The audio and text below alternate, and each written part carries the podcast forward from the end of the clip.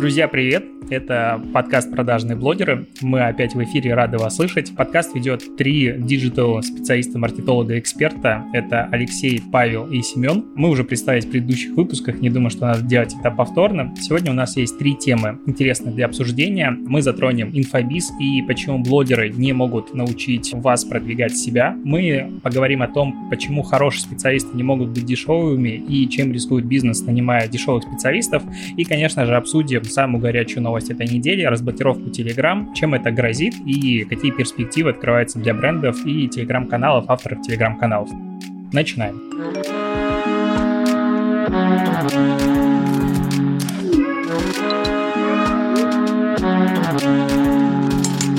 У меня есть вопрос к вам. Вы когда-нибудь проходили курсы по маркетингу или чего-нибудь подобного от блогеров? Хороший вопрос, но на моей памяти я честно могу сказать, что я проходил всего два курса. Один был это курс, но это даже было не от блогеров курсы, а это были курсы, Паша, наверное, помнит, курсы Эльнара Петровой, и это был курс Лёши Князева по таргетированной рекламе. В принципе, это, наверное, два курса, которые я прошел.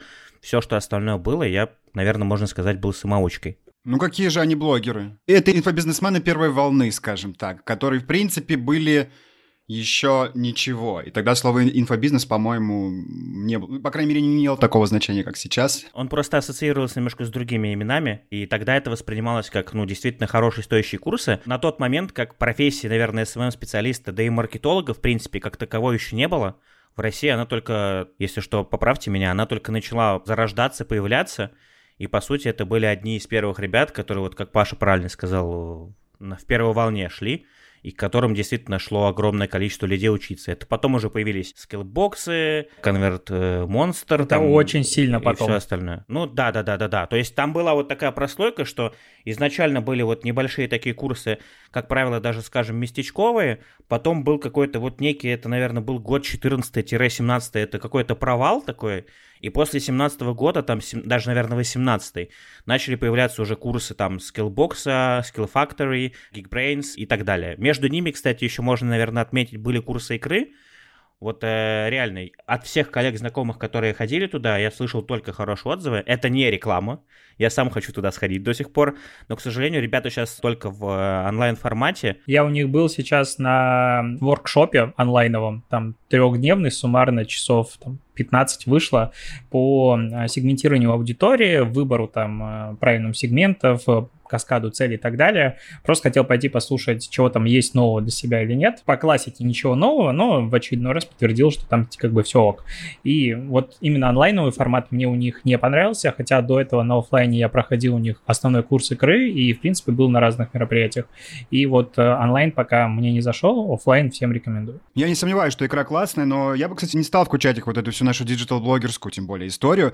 Я знаю ребят, которые там преподают. Это классическая рекламная школа это еще до диджитала, на самом деле, были. В принципе, они продают по большей части знания, насколько я понял, которые они получили в классических рекламных кампаниях. Наружки, бумага, телевизор. В общем, да, аудитория, ее работа с ней не сильно отличается в своей прям basic основах.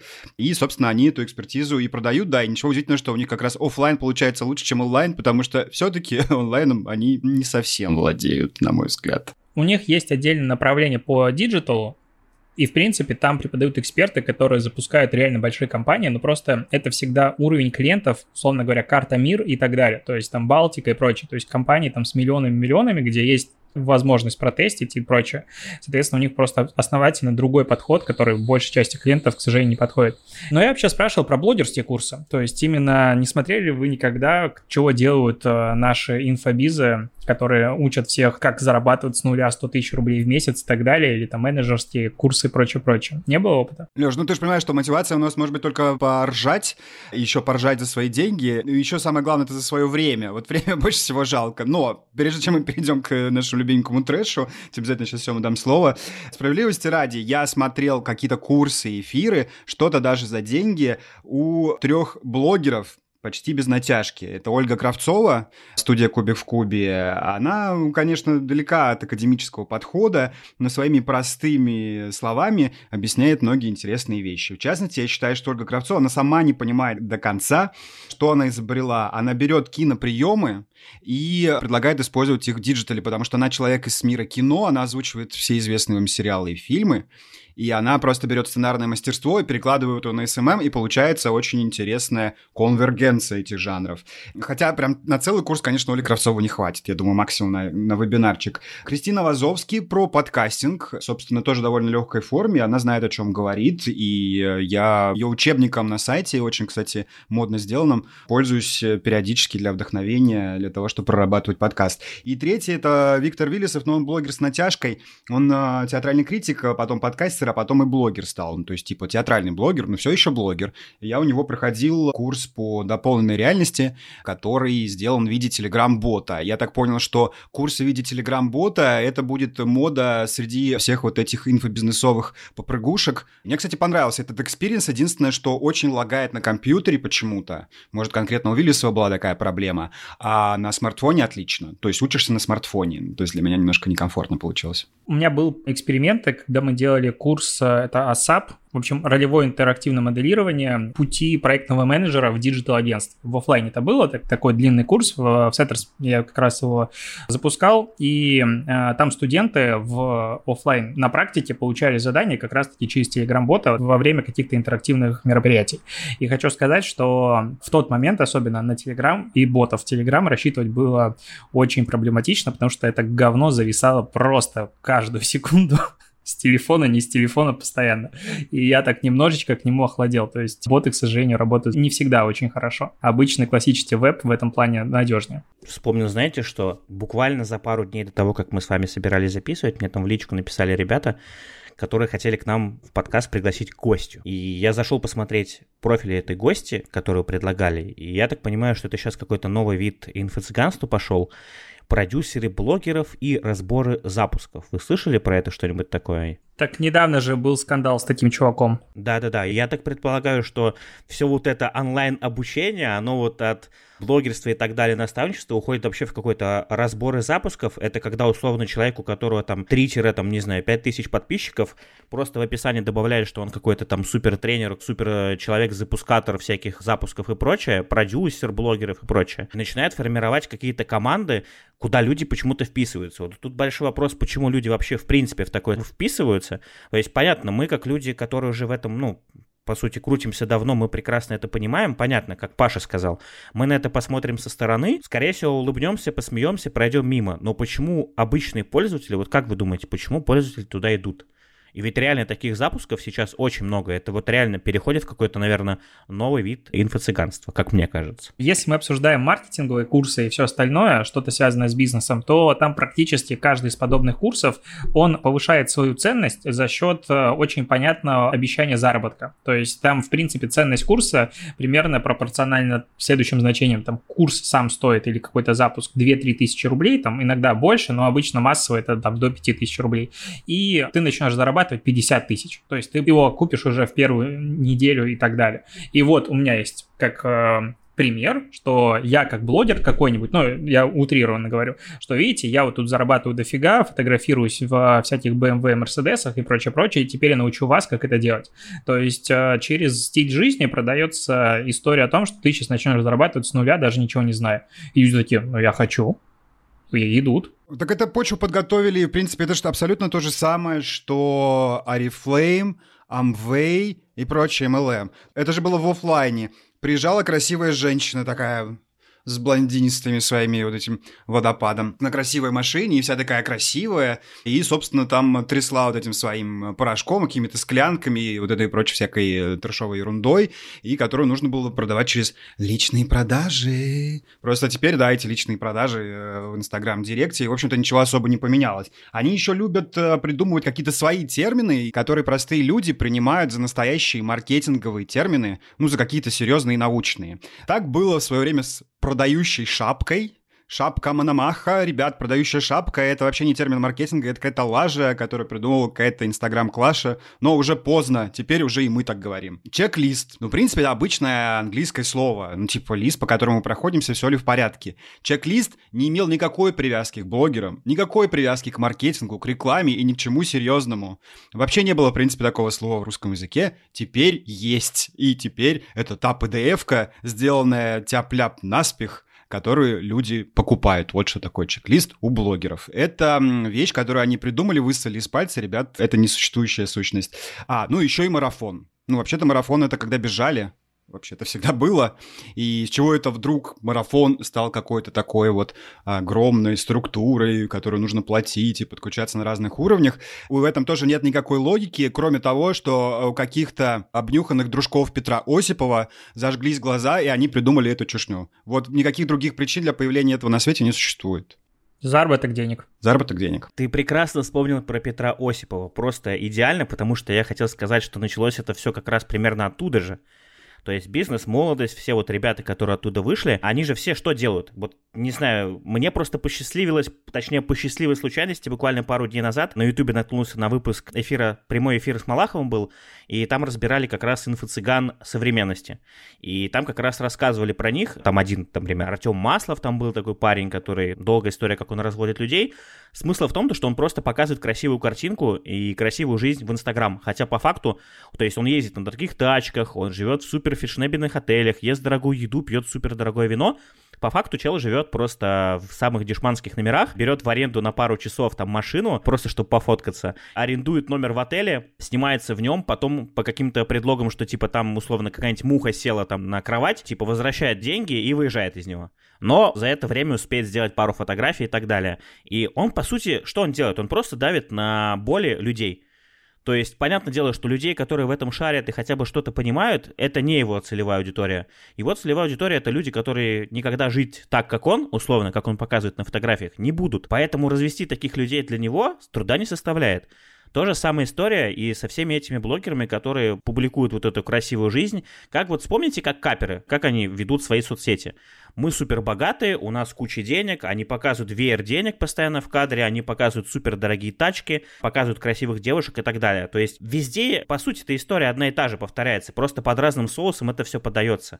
Это к вопросу о том, как вообще вот эти блогеры развиваются и все прочее. Но, наверное, если возвращаться все-таки вот в историю про вот эти марафоны и так далее, я вот пытаюсь понять, а есть ли действительно вот нормальный курс, на который можно пойти, вот, допустим, начинающему человеку, вот условно, как бы смешно это ни звучало, мамочка в декрете, которая сидит просто много времени в интернете, и вот она что-то хочет начать делать, вот куда она должна пойти? Вот условно, вот представьте, вот. Пожалуйста, мамочка, мамочка, не иди в SMM, пожалуйста, уходи, уходи из интернет-маркетинга. Нет, долой, пока. Спонсор сегодняшнего выпуска – Beeline TV. У них есть отличная подписка VIP Play. Она включает в себя доступ к 3000 голливудских фильмов и 14 каналам Viasat. Все это работает на любых устройствах, включая Smart TV, Android TV, смартфоны на iOS и Android и, конечно же, сайт beeline.tv. Что такое Beeline TV? Это более 300 каналов, десятки тысяч сериалов, фильмов и мультфильмов, а также партнерские подписки на медиатеку, VPlay, Иви, Start, Megogo, Nickelodeon в одном удобном приложении. И что самое главное, для абонентов любого сотового оператора. У нас есть особый промокод «Блогер» с двумя G, капслоком на латинице. Он даст вам два месяца подписки, стоит это будет 0 рублей. Нужно, правда, его активировать, э, пойти в App Store либо Google Play, скачать приложение Beeline TV, там в разделе видео ищите подписку VPlay, жмите «Оплатить» и вводите тот самый промокод «Блогер» с двумя G, капслоком на латинице. После этого у вас появится доступ к 3000 фильмов и 14 телеканалам. Важно! Промокод можно ввести на любой платформе, кроме сайта beeline.tv. И следующая тема, тема вторая нашего выпуска продажных блогеров звучит следующим образом. Может ли быть хорошее дешевым, когда это касается рынка труда в SMM и выборе исполнителя? То есть, чего должен делать э, SMM-менеджер, если ты его нанимаешь, какие задачи можно ее делегировать, сколько это может стоить и может ли это стоить дешево и сделать, я почему-то хотел сказать девочка за 30 тысяч и понял, что это звучит дико сексистски, пускай это будет мальчик за 25. Но какая-то такая ассоциация есть, и в принципе у меня открыто перед глазами рейтинг зарплат SMM-специалистов и Digital, и SMM в частности, это все-таки в большей степени ниша, которая занята девушками. Такая вот у меня есть статистика. Если смотреть на девушек в SMM, то они 75% плюс-минус занимают э, доли всех работающих специалистов. И в целом по каждой специальности они занимают больше 50%, кроме таргетолога. Таргетологов 58% это парни, только 42% девушек. Такая статистика получена на основе анкетирования 4155 человек, которые заполняли как раз-таки мою анкету в феврале 2020 года. То есть, на мой взгляд, достаточно репрезентативная статистика по СНГ. Не, ну, к сожалению, это правда существует, и здесь, безусловно, это влияние патриархата, и он влияет же на самом деле на мозги не только парней, но и на девушек, и тех, кто является подрядчиком, специалистом, исполнителем, и тем, кто заказывает услуги. Поскольку из-за влияния патриархата в России, и не только в ней, типичный босс — это дядечка 50 лет, типичная СММщица, вот как раз в том самом смысле, о котором говорил Сёма, просто там постики, вот пости какие-то там, пости что-то, тра-ля-ля, эмоджинки ставь. В их же понимании это то, для чего не нужно обладать экспертизой, грубо говоря, мой племянник Васька справится.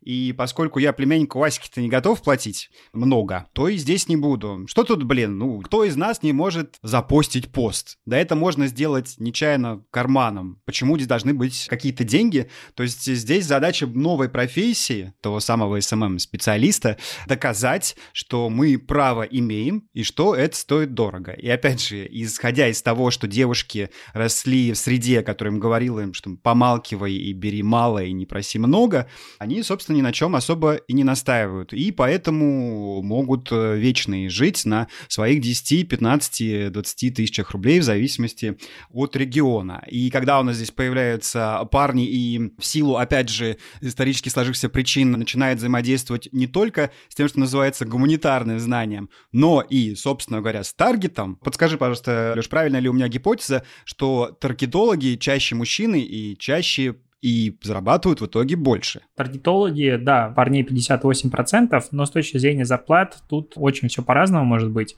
Но проект по таргету, как правило, стоит дешевле, чем контентные проекты, просто по причине того, что там условно меньше работы, ну, кажется людям. Я вот смотрю сейчас, допустим, таргетологов, возьмем средний уровень а, специалистов на фрилансе по Москве, в среднем они берут, ну, медианный за проект 15,5 тысяч рублей. Если брать сильных специалистов, то Москва это 27 тысяч, тысяч рублей, вся остальная Россия в районе 17 тысяч рублей. Если взять для сравнения, допустим, SMM-менеджеров, ну, классическом понимании SMM-менеджера, и, допустим, возьмем средний уровень, это стартует от 20 тысяч рублей, ну, точнее, это медианные проекты, остальная Россия в районе 15 тысяч. Если брать сильные специалистов, то медиан это 20-30 тысяч, в зависимости, опять-таки, от города, но это именно фриланс. Если говорить про штатных специалистов, то, допустим, in-house Москва – это 90 тысяч рублей. SMM-менеджер. Сильный. Ну, неплохо, да. На самом деле, у меня подруга работает в Боско СММщицей. Вешается, конечно, там. Ну, вы представляете, что такое Боско. Но, да, у нее даже побольше. У нее больше сотни. Хотя с кризисом им а, снизили, а работы добавили в два раза больше. Тоже классика. У меня тут был комментарий, если можно, прочитаю. Текст парня в Фейсбуке написал. У меня вообще есть много таких скриншотов. Я зачитаю весь и, как бы, саму суть, я думаю, передам в конце. В общем, пишет Павел Иванов в группе под названием SMM-тусовочка, это супер токсичное место, никогда туда не ходить. Так вот, пишет «Приветствую, назревает конфликтная ситуация с SMM, который ведет Инстаграм с двумя М. Посты появляются раз в десятилетие. Все, что делает SMM, это сторисы. Сохраняю орфографию. На мои вопросы, а где посты в единой тематике дизайнерской какой идеи, получаю ответ, я не дизайнер, дайте мне картинки. На фоне этого хочу узнать, что должен делать SMM. Постить готовые картинки или сам их готовить, иначе, боюсь, дойдет до того, что она потребует готовые тексты и наборы хэштегов. Сразу отвечу на вопрос, почему от нее не избавлюсь. Это родственница, но родственники это одно, а люди отписываются. Здесь прекрасно все. Все, да, да, да, да. Но мне кажется, что вот в одном, в одном этом посте все объяснение тому, почему для кого-то там это может быть дорого, для кого-то это может быть дешево. То есть, видишь, все, по-моему, абсолютно логично. Если это говорим про это, про малый бизнес, например, да, как мне кажется, малый бизнес, э, как правило, он идет условно на какие-нибудь биржи фрилансеров или условно фрилансеров ищет сам. И, как правило, как ты сказал, по-моему, да, 15 тысяч, да, это проектная работа таргетолога, да, ты сказал, если не ошибаюсь. Ну, это медиана, да. Ну, окей, 15 тысяч. Ну, как вы думаете, что за 15 тысяч делает человек? У меня просто есть примеры знакомых, с которыми я разговаривал, у них есть там свои агентства. Что в это входит? Я думаю, настройка таргетированной рекламы. Как это происходит? Они, они берут, э, условно, сайт клиента, они запускают, например, там 5-10 рекламных объявлений, и в течение месяца они их просто поддерживают и там дополняют новыми или удаляют старые. Все, это входит в 15 тысяч рублей. Если мы говорим про крупный бизнес, где уже вилка, ну, задачи совершенно другие, там большие бюджеты, там э, совершенно другие задачи, там нет необходимости запускать там, допустим, 5 объявлений, там нужно их, допустим, сделать, не знаю, 500, например, в месяц. Естественно, это уже совершенно другая стоимость человека, которого берут на проект, либо на фриланс, и совершенно это уже другие задачи. Мне кажется, здесь все нужно отталкиваться именно от того, какие задачи. Но я в целом хотел бы дать комментарий по поводу того, SMM это дорого или нет. Дорогие друзья, SMM это очень дорогое удовольствие. Просто примите эту мысль SMM это не дешево. Я не знаю, как так получилось, точнее говоря, догадываюсь, но, в общем, это получилось неправильно, что в головах осела мысль, что SMM что-то дешевое. Дело в том, что на сегодня вся реклама — это и есть SMM, поэтому можно просто смело заменять словом реклама. И реклама не может стоить дешево. Я считаю, что SMM — это дорогое искусство. Конкретно мой SMM стоит миллион рублей. Извините. И э, я не понимаю, почему публикация в Vogue какого-нибудь бизнеса будет встречена аплодисментами клиентами просто потому, что это красиво, а нам нужно отчитываться за каждый клик. Я хочу, чтобы было наоборот. Я хочу, чтобы СММщик воспринимался как артист, которому просто аплодируют и платят деньги. И третья, последняя завершающая тема нашего сегодняшнего выпуска подкаста – это разблокировка Telegram. Эта новость прозвучала, ну, на мой взгляд, прогремела как просто гром. Никто не ожидал. Были какие-то робкие попытки депутатов Госдумы отправить э, запросы в космос на разблокировку Telegram, и непонятно, было это подготовительная работа или это просто так совпало, но факт остается фактом. Telegram, э, наверное, моя любимая на данный момент платформа для общения, она разблокирована в России, и, наконец-то, можно ставить ссылку t.me slash чего угодно напрямую, и это будет работать. Других изменений пока я для себя не заметил, но надеюсь, что они все-таки будут. Поэтому предлагаю обсудить то, как а, разблокировка Telegram уже повлияла и повлияет на рекламный рынок и, в принципе, на всех наших маркетологов. Я сразу же вспоминаю, помните, у них есть такой публикатор заметок telegra.pf или что-то такое. Насколько я помню, он еще сейчас вроде как заблокирован, но когда его запускали, это же была просто альтернативная и очень крутая редактор статей, так скажем, наверное, заметок, аналогу ВКонтакте. ВКонтакте тогда еще была Вики разметка, насколько я помню, тогда еще даже статей особо не было. И реально огромное количество людей перешло в э, телегу и использовала именно Телеграф, потому что на тот момент это была реально прорывная штука, она была очень быстрая, очень удобная. Я думаю, что если вы пользуетесь, вы прекрасно понимаете, что это такое. Но мне кажется, на данный момент уже эта штука, она немножко опоздала, во-первых, потому что она еще вроде как не разблокирована, я уже это сказал. Возможно, даже разблокирована, но не у всех. Потому что мы с ребятами обсуждали там в чатах админов, и они говорили, что у многих она реально еще до сих пор не работает. С точки зрения технологии, она реально немножко устарела, мне кажется. И тот же редактор Дзена, очень многие перешли в редактор Дзена, именно авторы. Я не говорю про нас с вами, я говорю именно про авторов обычных каналов, которые ведут, ну, блин, просто обычные какие-то новости и прочее. И формат статей ВКонтакте, он все-таки сейчас получше будет. Что касается самой разблокировки, то я, безусловно, и рад. Я думаю, что и многие, и вы тоже и рады. Я, честно говоря, удивлен, я вообще не ожидал, что это могло произойти. Для меня Telegram тоже стал, наверное, я не могу сказать соцсетью, мессенджером, наверное, да, номер один. Я не хочу говорить мессенджером, потому что я пользуюсь им даже больше, чем всеми остальными соцсетями. Я вчера поймался на том, что Telegram для меня это рабочая консоль. Это просто я включаю такой терминал рабочий, всасываюсь с него и весь день вот так вот я и пишу, и решаю дела, и какие-то документами обмениваюсь. Это просто супер машина, которая мультикомбайн ну, для меня сейчас. В итоге я просто понимаю, что если, не дай бог, что-то происходит с Телеграмом, вот он, ну, периодически, окей, он падает, либо какие-то сбои в работе бывают, я остаюсь как без рук, потому что у нас очень многие рабочие чаты в свое время они были ВКонтакте, потом их всех перенесли в Телегу, и все рабочие чаты, связанные там с, с логистикой, с маркетингом, с IT, они все завязаны на чатах в Телеграме. И в ВК их давно-давно нет, и когда какой-то сбой, что-то не работает, а тебе нужно что-то написать ребятам, там, коллегам, типа, что-то надо сделать, там, поправить или что-то такое, и ты не можешь это сделать. И ты сидишь и просто такой, блин, ну когда, когда, когда, когда, и ты сидишь, смотришь, а там у тебя это connection, connection, там, updating. Ну ладно, ну два раза падал всего. Не, ну я согласен, что два раза падал, но вспомните момент, когда его только начинали блокировать, пытались, точнее, скажем так, блокировать. И действительно, пока телега не запустила свои вот эти альтернативные прокси, ну, согласитесь, продавливали ее достаточно неплохо, и она регулярно лежала. Понятно, что потом в какой-то момент это все подняли и все стало для нас с вами безопасно, но, тем не менее, момент, когда вот казалось, что все это на грани и у Роскомнадзора все-таки получится, у меня такое ощущение в какой-то момент было. Опускались немного руки лично у меня. То есть казалось, что мне в тот момент Telegram был для меня главным транслятором блога и, в принципе, главной площадкой в социальных сетях. И вот я тогда думал, что ну прям становится грустненько, потому что если там Россия вся отвалится, то аудитория из Беларуси и Украины ее, конечно же, не наверстает. И было обидно. А если бы, вот представьте, например, все-таки блокировка бы произошла гипотетически, да, куда бы вы пошли? Вы в Инстаграм, да, наверное, пошли? Ну, мы и так пошли, э, в принципе. Но обратите внимание, что даже во время блокировки Telegram, как площадка для блогера, была уверена последние годы самой прибыльной площадкой для блогерства. Это, кстати, совершенно неочевидная мысль для тех, кто лежит и бредит, э, фантазирует о карьере блогера, такие, как мы знаем, у нас пол России. Они все, конечно же, думают про Инстаграм, а на самом деле зарабатывать блогеризмом в Инстаграме Инстаграме чрезвычайно сложно, потому что там все испортили как раз те самые гивэвэи, которые мы рассказывали в первом выпуске. Видимо, для рекламодателей я со своими, например, 80 тысячами э, подписчиков в Инстаграме мелкая сошка, и ко мне, соответственно, такие же ребята и какие-то и приходят. Мы сделали сервис э, на коленке, который не работает, или я менеджер э, блогера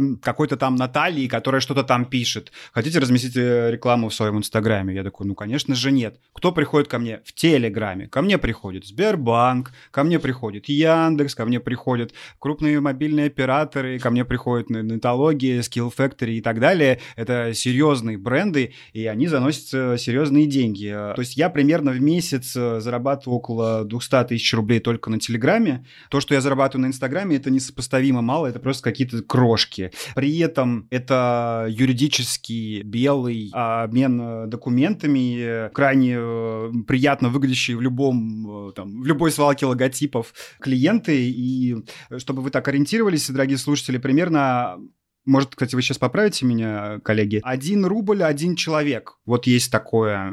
Один подписчик и один рубль. Соответственно, грубо говоря, если у вас есть тысяча подписчиков в Телеграме, вы можете зарабатывать тысячу рублей. Если у вас есть тысяча подписчиков в Инстаграме, вы можете зарабатывать только дулю с маслом. Ну, вообще, такие цены, по-моему, были раньше, они уже не совсем актуальны. Ну, то есть э, поменьше стало, по-моему. Ну, в принципе, да. В принципе, да. Добавлю на тему телеграм-каналов, наверное, и, и заработка и всего остального. Здесь, наверное, очень важно разделить телеграм-каналы на новостные какие-то, условно, авторские и паблики, да. Паблики, очень много здесь ребят тех, которые вообще, в принципе, у них никогда не было ни своих бизнесов, ни пабликов ВКонтакте, ни так далее. Поскольку я сижу в некоторых чатах, где есть такие ребята, это, как правило, чаты там по 250 плюс человек и так далее. Это у, у ребят, условно, от одного-двух каналов там на 20-30 тысяч подписчиков до огромных сеток, у которых там под миллион подписчиков и больше. И заработок у них абсолютно разный. У кого-то он может разниться, условно, например, пассивный доход от 20 тысяч рублей в месяц, там, до нескольких миллионов рублей в месяц. Я каждый раз вспоминаю с грустью о том, как э, ВКонтакте, к сожалению, пропустили этот момент, когда от них даже крупные паблишеры стали уходить в тот же Telegram потому что здесь даже просто обычный тематический канал, он может, точнее реклама в нем стоит дороже, чем в таком же миллионнике или, допустим, большом миллионнике ВКонтакте. Для сравнения, например, пост э, какой-нибудь киномании ВКонтакте, у которой 10 миллионов подписчиков, он будет стоить, ну, например, там от 10 до 20 тысяч рублей максимум. В то время как здесь тот же самый канал, условно, киномании, там, например, на 50 тысяч подписчиков будет стоить реклама дороже, чем э, ВКонтакте. Ну и как бы накачать аудиторию, так скажем, в Телеграме сейчас намного проще и намного быстрее, чем это сделать ВКонтакте. Ну и как бы и в Телегу, как я тоже вижу, крупные рекламодатели приходят охотнее. Потому что здесь есть четкий доход, и вы можете сами устанавливать стоимость рекламы. ВКонтакте вы это делать не можете. Я не буду говорить про биржу ВКонтакте, потому что как таковой ее уже нет, она умерла, и на нее, в принципе, всем ребятам из ВК давно-давно плевать. Она просто живет и доживает свое. Есть реклама напрямую, но с каждым месяцем администраторов душат, душат, душат. Я не удивлюсь, если в конечном итоге все придет к тому, что там сведут рекламу к нулю, и все можно будет размещать только через рекламную сеть ВКонтакте. И остается рекламная сеть ВКонтакте, которая платит просто гроши. У меня, опять же, есть чаты ВКонтакте с ребятами, которые продают паблики. Так вот, чтобы вы понимали, их продают просто в день, ну, я не скажу сотнями, но десятками. Причем у них окупаемость, одной из задач при продаже сообщества показывают статистику и пишут среднюю окупаемость таких сообществ. Вот Средняя окупаемость у них примерно от 12 до там, 36 месяцев. То есть пассивный доход с паблика, например, на 200-500 тысяч составляет примерно ну, около 10-15 тысяч рублей в месяц. Вот и считайте. Из них вы еще должны часть отдать редактору на работу. В телеге ситуация совсем иная. Я думаю, вы прекрасно понимаете. Но у нас, опять же, нас нельзя сравнивать с обычными паблишерами, потому что у нас все-таки авторские блоги, и бренды к нам идут намного охотнее.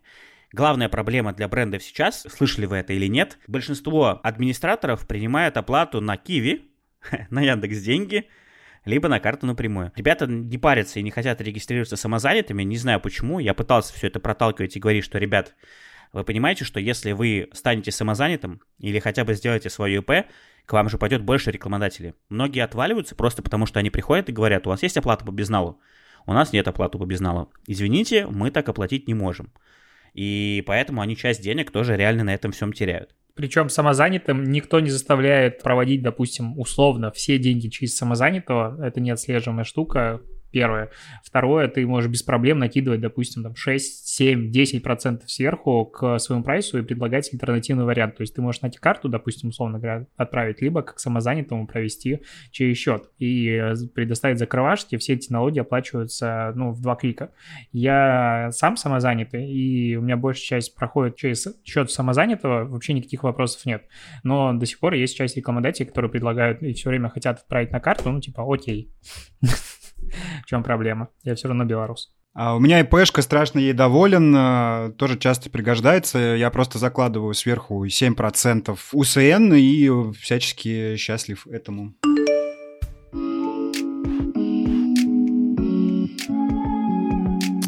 Ну что, заканчивается очередной выпуск продажных блогеров. Я, как обычно, прошу каждого, кто послушал наш подкаст, оставить оценку честную, желательно позитивную, но как есть в Apple подкастах, потому что мы все читаем, смотрим, и это помогает продвигать наш подкаст дальше, чтобы все больше и больше людей прикасались к правильному и адекватному взгляду на мир диджитал. Кроме того, конечно же, в очередной раз напоминаю, что у нас есть расширенная версия на Патреоне. Конкретно этот выпуск шел видеоверсии 2 часа, поэтому можете переходить по ссылке в описании и смотреть.